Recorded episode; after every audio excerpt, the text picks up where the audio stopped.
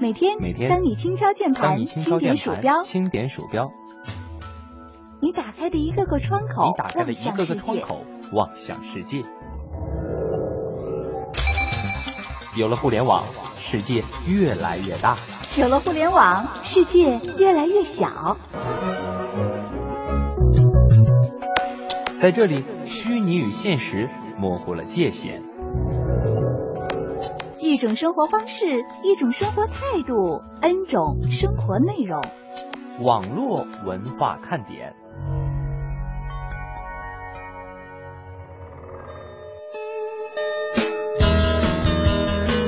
网络文化看点今日微语录。我们带领大家认识英模方队——狼牙山五壮士方队。狼牙山五壮士英勇顽强、宁死不屈的壮举，是这支部队的精神象征。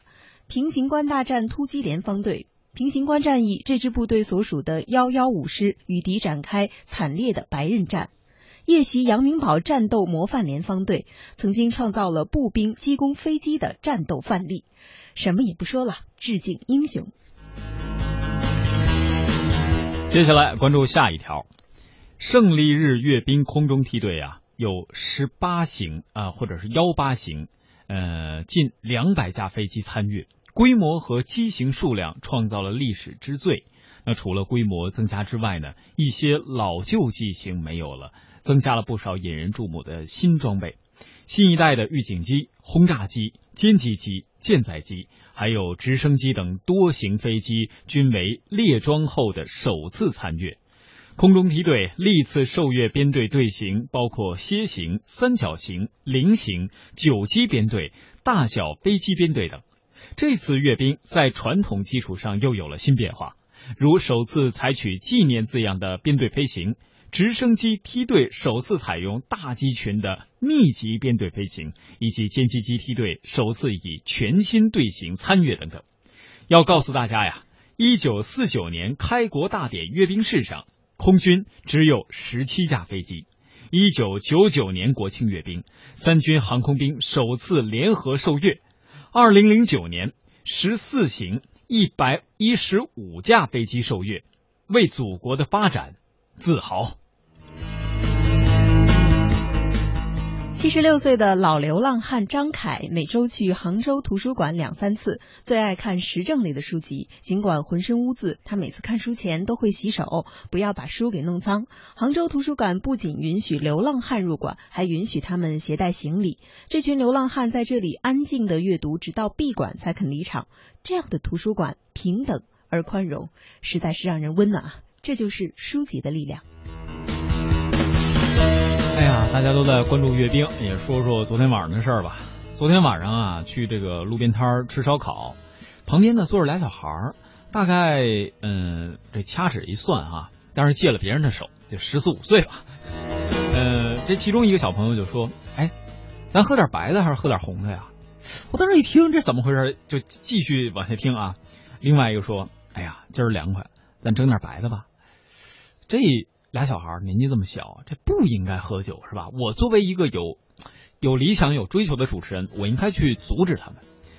我刚走到近前，就听一个小朋友对着服务员大喝一声：“两瓶营养快线，谢谢。”这要是要红的，估计两位小朋友会不会要冰红茶呢？所以现在孩子们的世界，我们不懂。我们还是想想今天上午那些雄壮的事儿吧。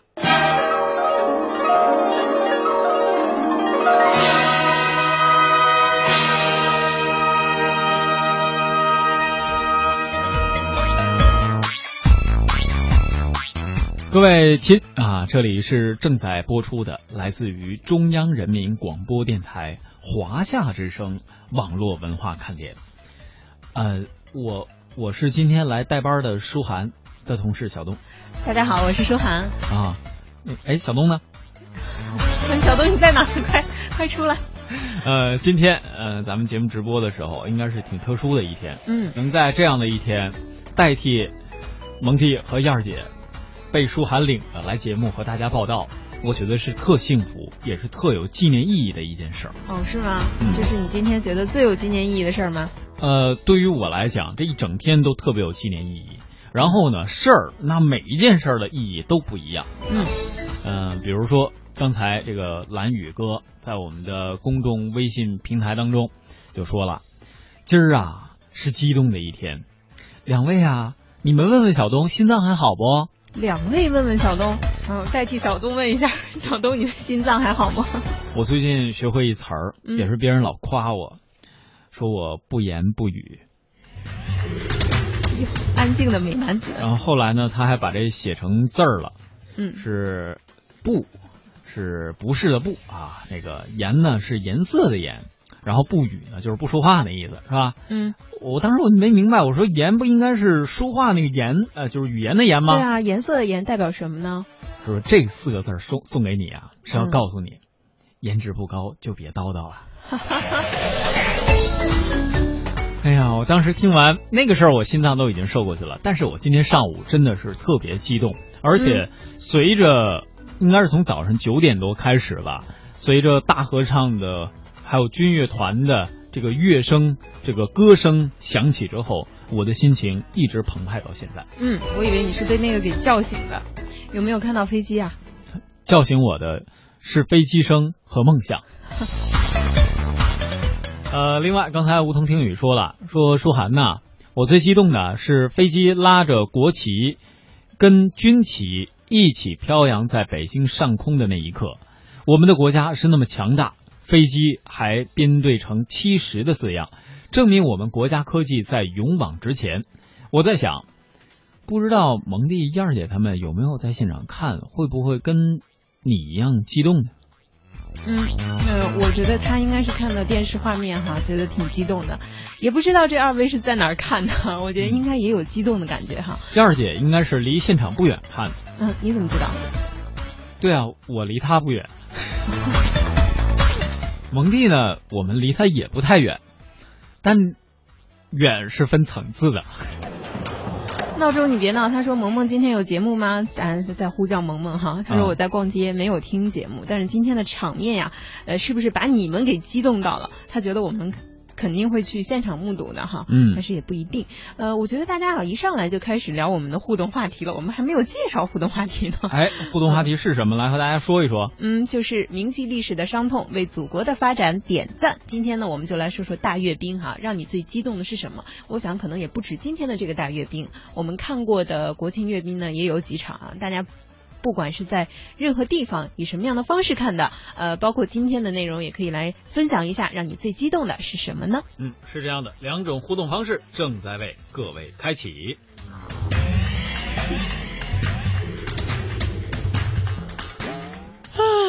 一到下午就犯困，你说这可怎么办呢？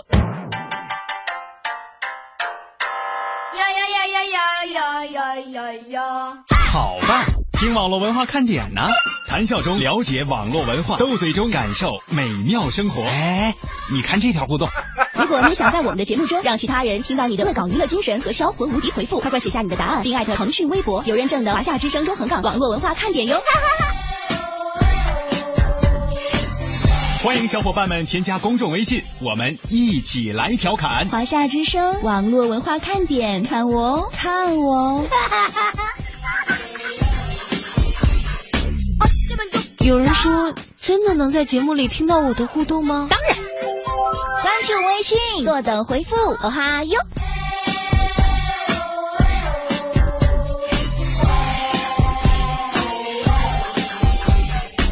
嘿，我冷眼了。网络文化看点两种互动方式正在为各位开启。刚才这个应该是高阳骑的龙东墙吧？嗯，你 这写的火星文，我我实在我的辨识能力你都能有限识别哈呃，非非常有限。他是说什么呢？看人家放假，我在上班。那你想表达什么呢？不是也在上班吗？对呀、我们不是在陪你上班呢吗？上班幸福。对呀、这么幸福的事儿。今天的上班是很幸福的，尤其东哥自己一个人包了一趟列车来上班了。啊，包了一趟列车呀？地铁啊？我那是专线。嗯，专线。对，专车。只有他自己。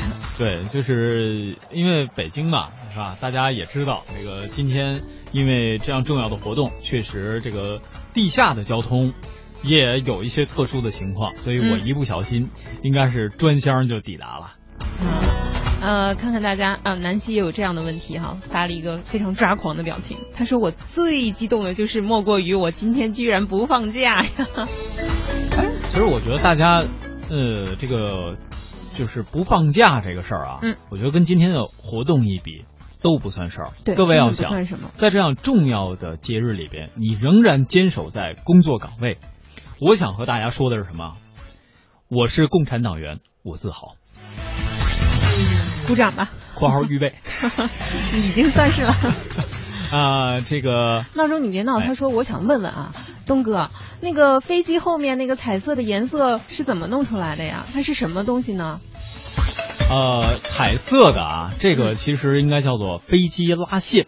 呃，最早期呢，它其实是由气体还有这个粉末啊制造出来的，其实是应该是一种仪式化。这个具体的我现在没有研究，不敢给大家深说。嗯，但是呢，像今年，呃，我也看了一些相关的材料。说这个飞机在拉这个彩色线条的时候，用的是液体的燃料，哎，或者叫液体的这个这个染色剂吧，或者反正就怎么说，就是大概那个东西是吧？那个是液体的。对，今年用的是出来就是气体的了。呃，感觉上非常像。这个我们大家也不用过分的去细究，因为我们确实也是怎么说呢？作为普通人吧，我们是为了这样的活动去感到自豪。现在呢？应该说，我们的网络科技这么发达，我们稍后呢也是，我看我能不能尽我所能啊，为大家解读一下这个问题。如果不行的话，希望各位可以关注具有公信力的一些媒体的报道和媒体的公众号。嗯，因为最近这些时间，我发现了，不单是包括我们现在大活动有着各种各样的解读，是吧？包括什么苹果把特斯拉收购了这种消息，在微信的朋友圈。在各种网络上也是传的沸沸扬扬，结果呢，我就问了一些相关的专业人士，呃，业内人士，他们说，哎呀，这个每年都传一回，所以说呢，更加告诉我们在很多的资讯上，应该说极大多数的资讯上，我觉得各位都是要参照那些具有公信力的一些媒体平台。嗯，说的太好了。嗯，再来看一下，呃，梧桐听雨啊，他说我看到两个画面特别激动。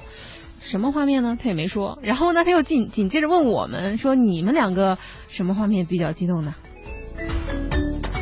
你猜？你猜你激动啊？我让他猜嘛，是吧？呃，当然了，其实提到了今天上午的这些活动呢，还有的很多朋友都说：“哎呀，今天上午好像有什么事情没有看到。”因为我们呢，这个舒涵和小东是因为在北京，所以我们可能在地理位置上。呃，更能够感受到这样的氛围。对，呃，如果各位没有看到，比如说现在中央电视台其实就是有在进行重播，嗯，这是最好的一种方式。那么像央光网、像央视网、还有人民网、新华网等等这些平台上面，也都会有相应的视频，还有一些这个呃其他的门户网站上也会有这样的视频，所以说各位也可以去关注。另外，今天上午。呃，一些重要的讲话的文字版本，以及各方面专家还有各方面人士的一些解读，也都在那上面出现了。甚至说，对于武器的这个迷彩涂装，如果当二维码扫能扫出来什么，甚至也有人进行一些评论哈。那我们也是一起想关注一下，这到底是怎么回事儿？呃，但是怎么回事呢？是吧？各位，时间还是留给你们。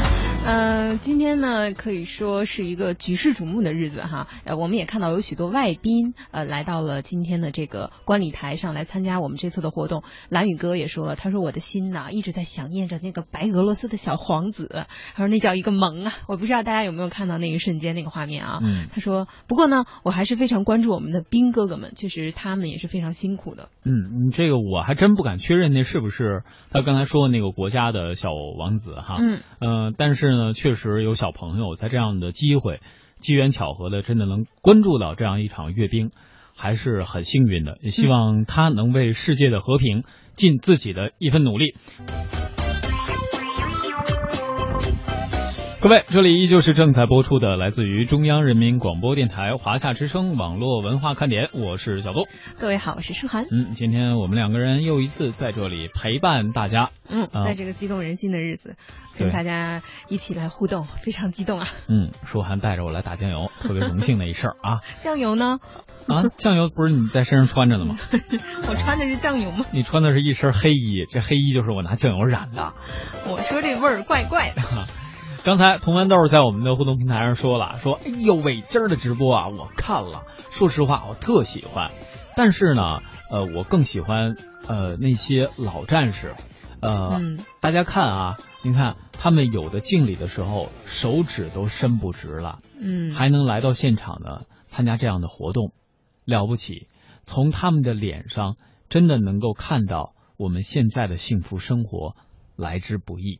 嗯，哎，这个镜头我还真的也是看到了，嗯就觉得，呃，他们身体都在颤抖着，然后那个也不知道是自己激动啊，还是也是因为呃一方面年纪也大了，然后真的是敬礼的时候这个手啊伸不直，可是看他们胸前佩戴的勋章啊，你就知道，嗯，他们所经历的这些峥嵘岁月呀、换来了我们今天的生活。是，今天上午呢，其实我也在近距离的看了一下这些老人的敬礼的手势哈。嗯。呃，我发现呢，我当时我是被感动到了，因为我的眼圈其实有一点湿湿的感觉。嗯。呃，包括这个在听领导讲话的时候，很多的语言，甚至于手势，都让我感同身受。呃，我觉得那一刻，我仿佛整个人都被感染到了，甚至于说，后来看到网上有很多评论啊，在说这个，包括敬礼的时候，左手右手是因为什么？嗯有的人说呢，这是跟《道德经》里左右手的举起它代表的呃符号是不同的，它里面的意涵是不同的，这可能都是大家的解读。当然，还有的朋友问我说：“小东，你怎么近距离看呢？”我想跟他说的是，我近视眼没找着眼镜儿。就是离电视屏幕近一点儿啊。啊，这点在这儿呢，是吧嗯？呃，天气不好，心情不爽。他说了，啊，最激动的呀，就是看到美丽的战士们以及年迈的战士们。如果我们呃这个村子里那些老人家还在世的话，不知道能不能出席阅兵。嗯他还跟我们做了一首诗，他说：“一寸山河一寸血，十万青年十比军。遥想当年，多少青年响应参军，向所有的老兵们致敬。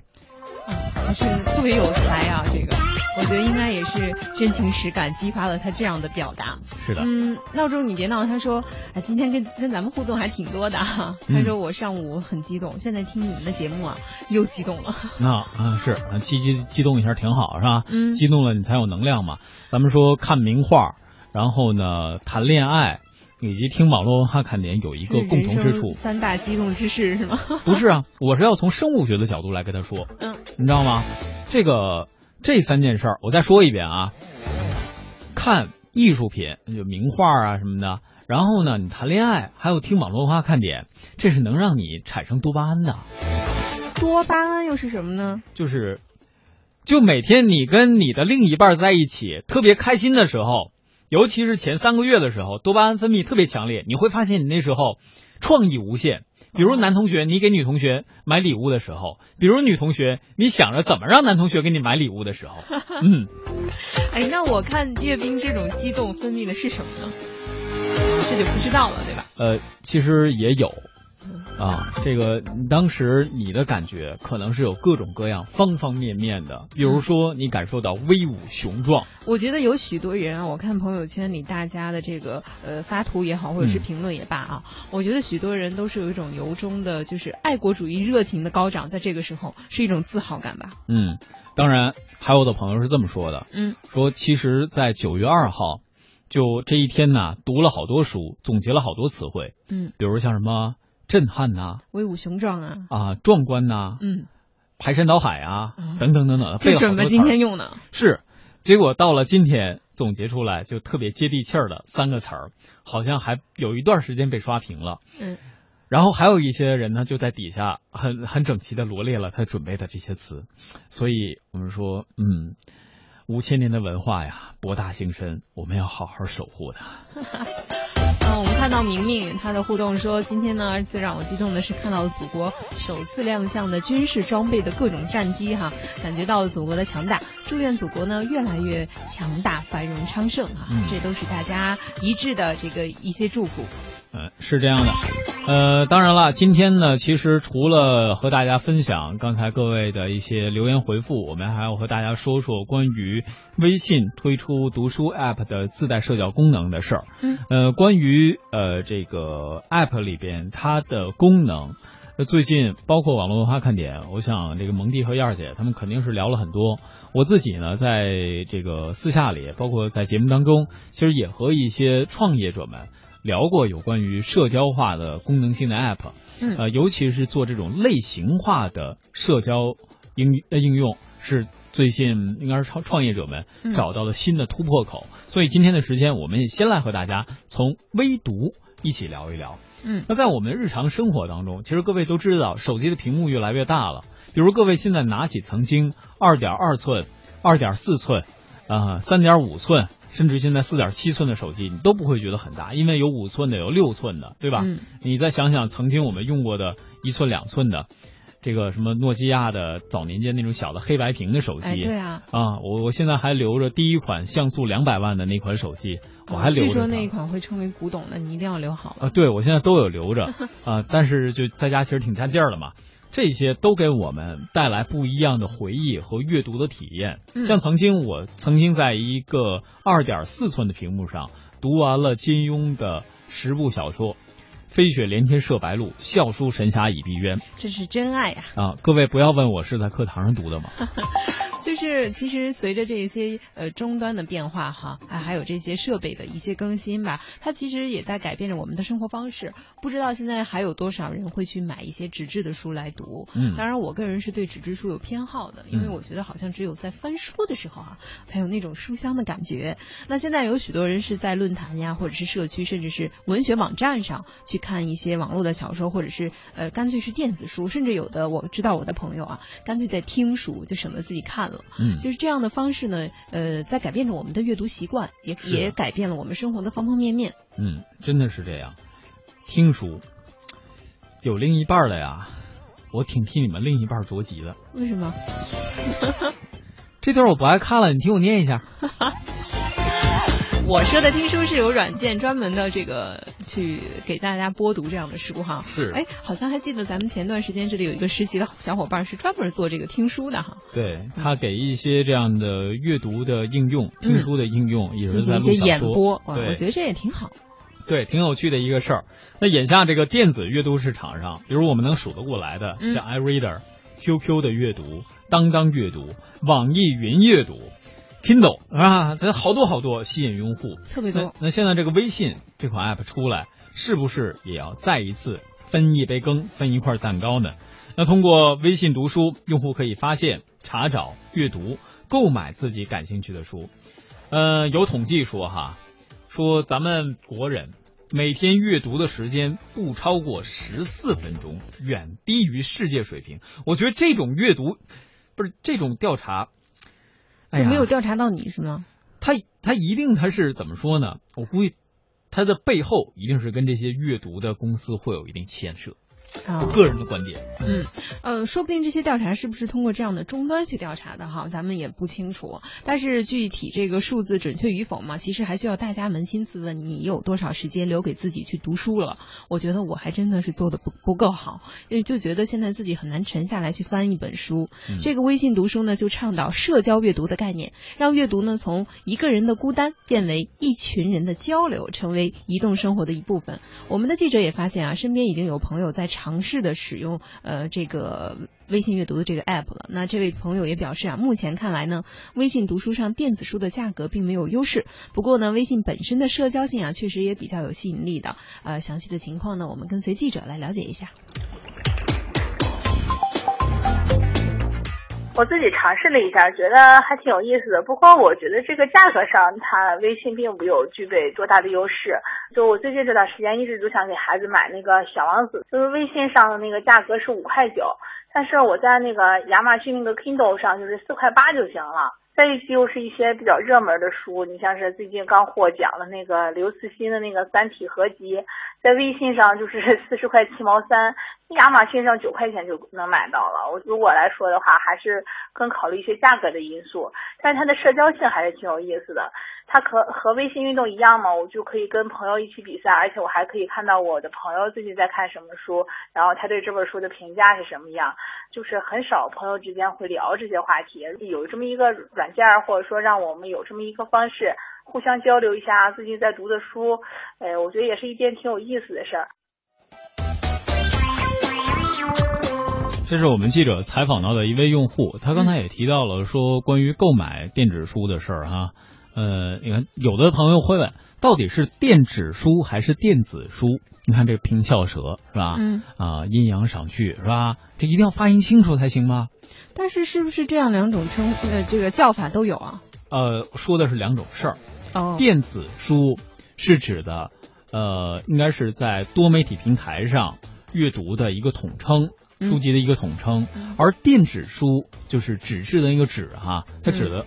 则是一类产品，就是一种形式啊，它指的是一类产品。嗯，比如说它专门出的这种墨水瓶的是吧？它可能就会以这个名字来命名，这只是可能，所以各位可以做一个相应针对性的区别。当然，这个里边其实也提到了一些买书的问题，相信各位也会有自己的看法。比如说，今天会有多少人通过你的手机，通过你手中的 Pad 来看今天有关呃这个阅兵的相关的，比如说。呃，演讲的文稿啊，比如说一些其他的评论呐，这其实也都可以归纳到带引号的书的范畴。嗯，然后呢，微信读书的书库，这可能也是大家最关心的，就是我买了它之后，它是在哪儿呢？它这个书库全不全？未来我在其他平台能不能用？我们也进行了解，它的背后是。阅文集团哦啊，这是二零一四年腾讯收购的盛大文学，并且与旗下的这个腾讯文学的合并，成立了这个叫做阅文集团。所以又回到我们之前上半时段提到的关于奢侈品品牌他们背后的一些商业运营的事儿，比如盛大，我们都知道它曾经是一个非常棒的，应该是。啊，就带着互联网基因的企业，后来呢，也是在被兼并重组的过程当中，各自这个分开了。但是呢，这里边也是会发现，如今成立的阅文集团，它主打的是什么？网络文学。和其他的读书应用相比呢，微信读书它有一个明显的不同之处，就是引入了微信的好友关系链。换句话说，它其实是在增加关于它的流量的，呃，用户流量的问题。他把这个和你的亲密程度联系在一起，比如说，我不知道有多少朋友用过所谓的微信的运动，就是那个关注啊啊，有多少朋友用过所谓的手环，就是运动手环，还有多少朋友用过其他的一些计步的软件？这个其中，如果加入微信运动之后，你就会发现它能够无限度的增加你对于这个应用的。用户粘性是一种依赖吧？对，而且能够让你和你的朋友间产生这种密切的互动，甚至于说，真的每天就有人啊，一定要保持在前十的这个 走步的位置，他每天都会看，比如到晚上八点的时候，他会去算一下我走了多少步了，然后再多走点。他最终目的是什么呢？就是要刷一个存在感。对，嗯，其实这也就是社交媒体、社交媒体啊给我们带来的改变。当然了。把社交媒体引入到阅读，呃，也是有这样的变化的。你不再是一个人在读书了，呃，不管你是读哪些方面的，都有人和你沟通，或者是说，呃，大家会有呃一种竞争的意识在在里面哈。嗯。那我们呃，如果你一旦关注了这个微信阅读，呃，或者是购买哈，嗯，在发现的这个选项中呢，用户可以收到一些提醒信息，就像我们关注一些日常的公众号一样。那来看一看微信好友最近在阅读的书都有哪。一些呃，会不会带给你一些启发？或者说，你看，比如说我看到，哎，东哥也在看这本书，那我就想跟他互动，聊一聊他的读后感和我的感想啊。这种碰撞可能也是书友们之间比较喜欢去交流的。那如果对朋友在读的这个电子书，你就比较感兴趣，你也可以直接下单购买。也就是说呢，通过好友的关系来推荐和发现书籍，这似乎是进入了一种全新的阅读模式了。嗯，所以总结一下，有很多人在这里边会感受到自己朋友与。自己善意的分享，嗯，当然也有些朋友呢，可能是带一点恶意的分享。最近呢，小东出了一本自传，写的挺烂的，那怎么办？我在微信阅读里有推呀，是吧？这样大家就都能看这本烂书，然后我就看好书。不是，那看了以后我们的评价不好，这怎么办呢？哎，这个就其实还涉及我要说的是什么？就关于阅读私密性的问题，它和刚才我们提到的运动不一样。这种阅读，很多朋友都希望我的知识是有个性化的，不希望是得到那种被过分关注，所以这个会有一个用户入口切入的问题。再有呢，对于用户的选择，它的用户市场怎么来运营？相关的工作人员也指出，他们未来是要主打校园。我们也来通过记者的采访一起了解一下。